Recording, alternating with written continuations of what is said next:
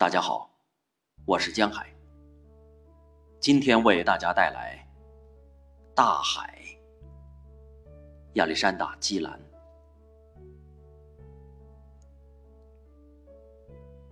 世界上，海最宏大，海也最有耐心。海犹如一只驯良的大象，把地球无足轻重的人驮在宽阔的背上。而浩瀚深沉的、绿绿苍苍的海水，却在吞噬大地上的所有灾难。如果说海是奸猾的，那大错特错，因为它从来不许诺什么。他那颗巨大的心，在苦难深重的世界上，这是唯一健康的心。既没有什么奢望，也没有什么留恋，总在平静而自由的跳动。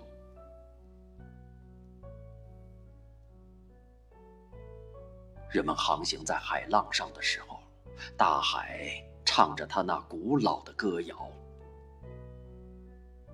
很多人压根儿不懂得这些歌儿，然而，对于听到这种歌声的人来说，感觉是各不相同的。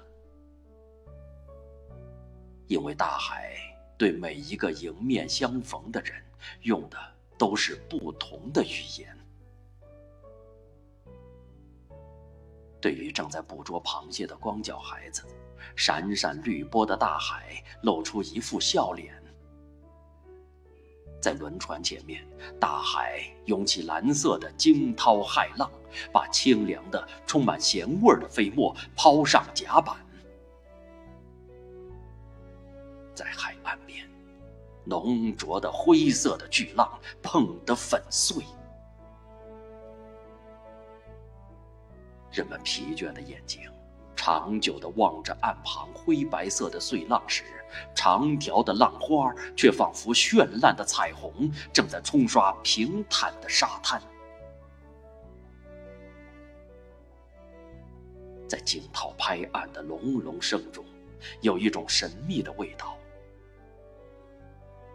每一个人都想着自己的心事，肯定的点一点头，仿佛认为海是他的朋友。这位朋友什么都知道，什么都记得。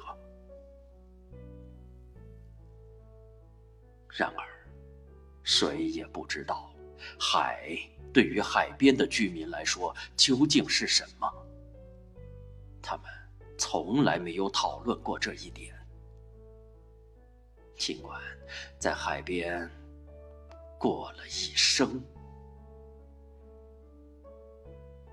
海既是他们的人类社会，也是他们的顾问；海既是他们的朋友，也是他们的敌人；海既是他们的劳动场所，也是他们的墓地。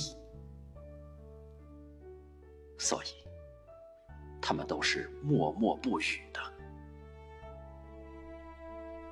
海的态度起了变化，他们的神色也随之变化，时而平静，时而仓皇，时而执拗。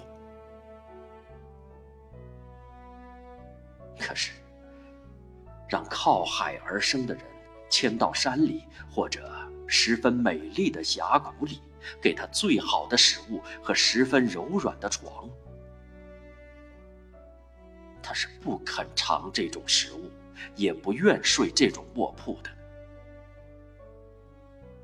他会情不自禁的从一座山岗攀上另一座山岗，直到很远很远的地平线上露出一种熟悉的蓝色的东西。那时候，他的心会愉快地跳动起来。他会盯住远处一条亮闪闪的蓝色带子，直到这条带子扩大成为碧蓝的海面。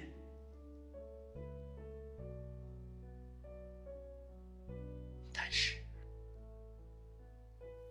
他一句话